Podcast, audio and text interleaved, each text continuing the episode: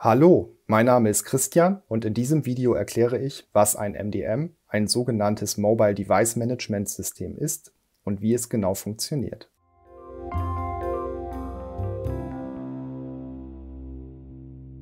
In diesem Film wird die Administration von Tablets exemplarisch anhand des MDMs YAMF School und des Apple School Manager erklärt. Andere Hersteller wie zum Beispiel Microsoft oder Samsung bieten vergleichbare Plattformen für den Bildungsbereich an. Wozu brauche ich so ein MDM überhaupt? Wenn ich auf den Tablets Änderungen vornehmen will, also zum Beispiel eine neue App installieren oder eine neue Einschränkung festlegen, dann muss ich ohne MDM jedes Gerät buchstäblich in die Hand nehmen und diese Einstellung vornehmen. Bei 1000 Geräten also 1000 Mal. Mit Hilfe eines MDM kann man das zentral steuern. Mit ein paar Klicks kann ich zum Beispiel eine neue App hinzufügen und dann installiert sich diese Änderung automatisch auf allen Tablets. Ich kann dabei bequem von zu Hause aus arbeiten oder sogar von unterwegs mit mobilen Endgeräten. Für die Tablet-Schule ist ein MDM also unerlässlich. Um mit einem MDM zu arbeiten, braucht es bei Apple-Geräten noch eine weitere Komponente, den Apple School Manager, kurz ASM. Der Apple School Manager ist Apples Portal für Bildungseinrichtungen.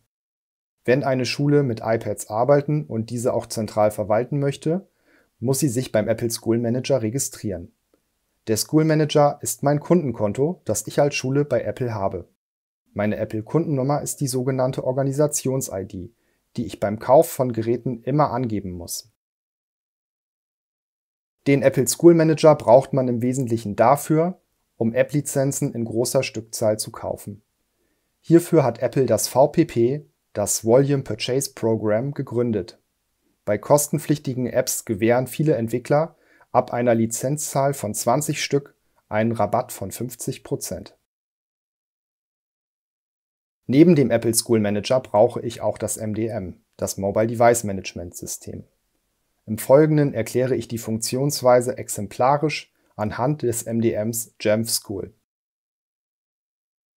Natürlich gibt es auch weitere MDM-Anbieter, Cisco Meraki zum Beispiel, Relution, Microsoft Intune oder auch das iSurf MDM. All das, was ich zu Jamf School sage, lässt sich auch auf die anderen Anbieter übertragen, die alle ihre Vor- und Nachteile haben. Das MDM brauche ich dafür, um Gerätegruppen zu erstellen und zu verwalten.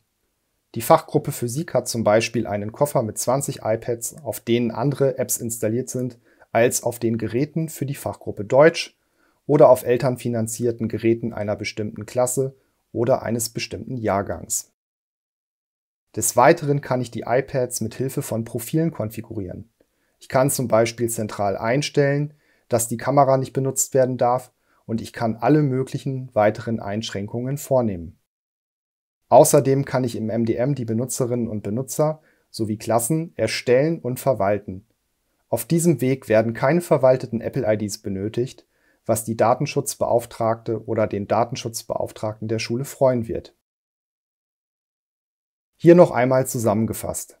Ich benötige den Apple School Manager, um die iPads mit Hilfe eines MDM überhaupt administrieren zu können und um App-Lizenzen in großer Stückzahl zu kaufen.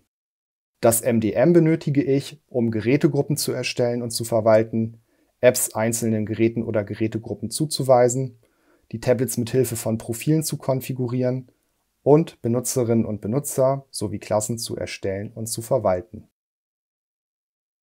Zunächst müssen jedoch das MDM und der Apple School Manager miteinander verknüpft, man sagt auch verheiratet werden. Im ersten Schritt registriere ich mich als Schule beim Apple School Manager. Im zweiten Schritt registriere ich mich bei einem MDM, wie zum Beispiel Jamf School. Im dritten und letzten Schritt müssen beide Dienste miteinander verknüpft werden.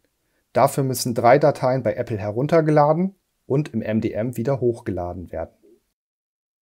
Im Einzelnen sind das das DEP-Token, das VPP-Token und das Push-Zertifikat.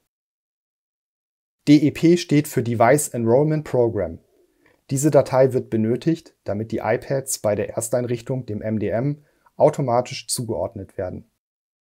VPP steht für Volume Purchase Program. Das ist die Datei für den App Store, damit das MDM weiß, welche Apps ich in welcher Stückzahl im School Manager gekauft habe. Das Push-Zertifikat brauche ich, damit Push-Nachrichten auf den verwalteten Geräten funktionieren. MDM und Apple School Manager sind nun miteinander verknüpft. Jetzt gehe ich noch einmal chronologisch alle Schritte durch, die durchlaufen werden müssen, nachdem die Registrierung und Verknüpfung abgeschlossen sind. Im ersten Schritt kauft die Schule iPads, idealerweise bei einem Reseller für den Bildungsbereich. Diese Händler bieten nämlich auch gleichzeitig verschiedene Finanzierungs- und Versicherungsmodelle an, was bei elternfinanzierten Geräten unverzichtbar ist. Grundsätzlich können die Geräte aber bei allen Händlern gekauft werden, die die Organisations-ID der Schule verarbeiten können. Der Händler oder die Händlerin loggt sich nach dem Kauf des Gerätes bei Apple im entsprechenden Portal ein und gibt dort die Seriennummer des iPads ein. Mithilfe der Organisations-ID und der Seriennummer weist Apple dann dieses iPad der Schule zu. Nachdem dies geschehen ist, taucht das Gerät automatisch im MDM auf, auch wenn es noch gar nicht ausgeliefert sein sollte. Jetzt kann dem iPad bereits ein DEP-Profil zugeordnet werden, in welchem ich die Konfiguration der Ersteinrichtung festlegen kann. Hier kann ich festlegen, welche Einstellungsabfragen bei der Ersteinrichtung übersprungen werden sollen. Zum Beispiel will ich bei Koffergeräten in der Schule nicht, dass Touch ID oder Apple Pay aktiviert werden. Ich setze also bei allen Einstellungsmöglichkeiten, die übersprungen werden sollen, einen Haken. Dieses DEP-Profil muss nur einmal eingerichtet werden. Es sind wenige Klicks und anschließend kann ich festlegen, dass dies mein Standard-DEP-Profil ist, was in Zukunft allen neuen iPads zugeordnet wird. Natürlich kann ich aber auch verschiedene DEP-Profile für verschiedene Zwecke erstellen.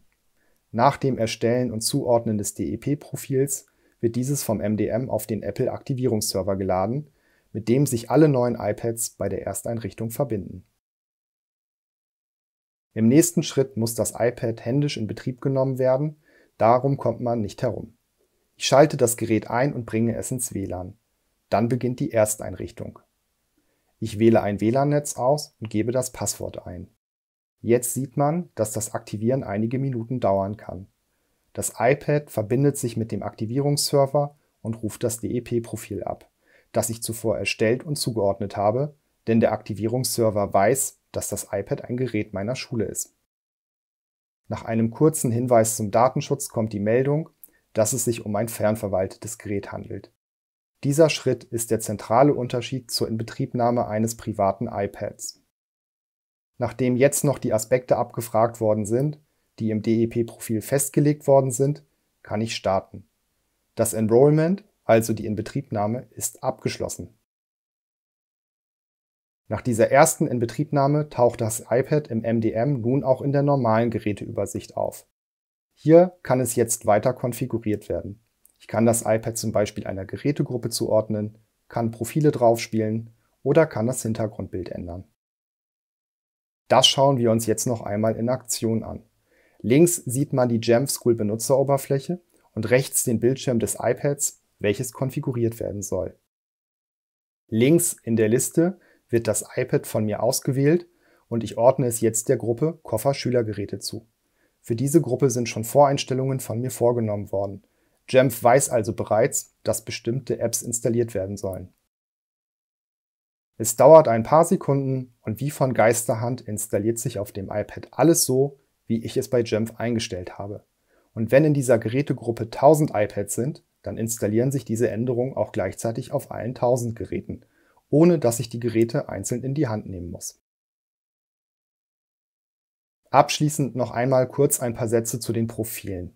Das DEP-Profil zur Ersteinrichtung haben wir ja schon kennengelernt.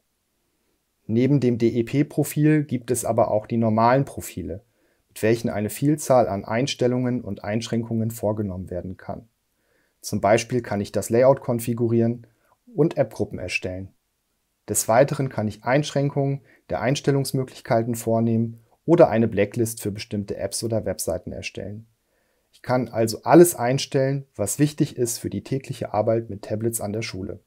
Ohne das DEP mit dem Aktivierungsserver-Konzept und der Verknüpfung mit einem MDM wäre all dies nicht möglich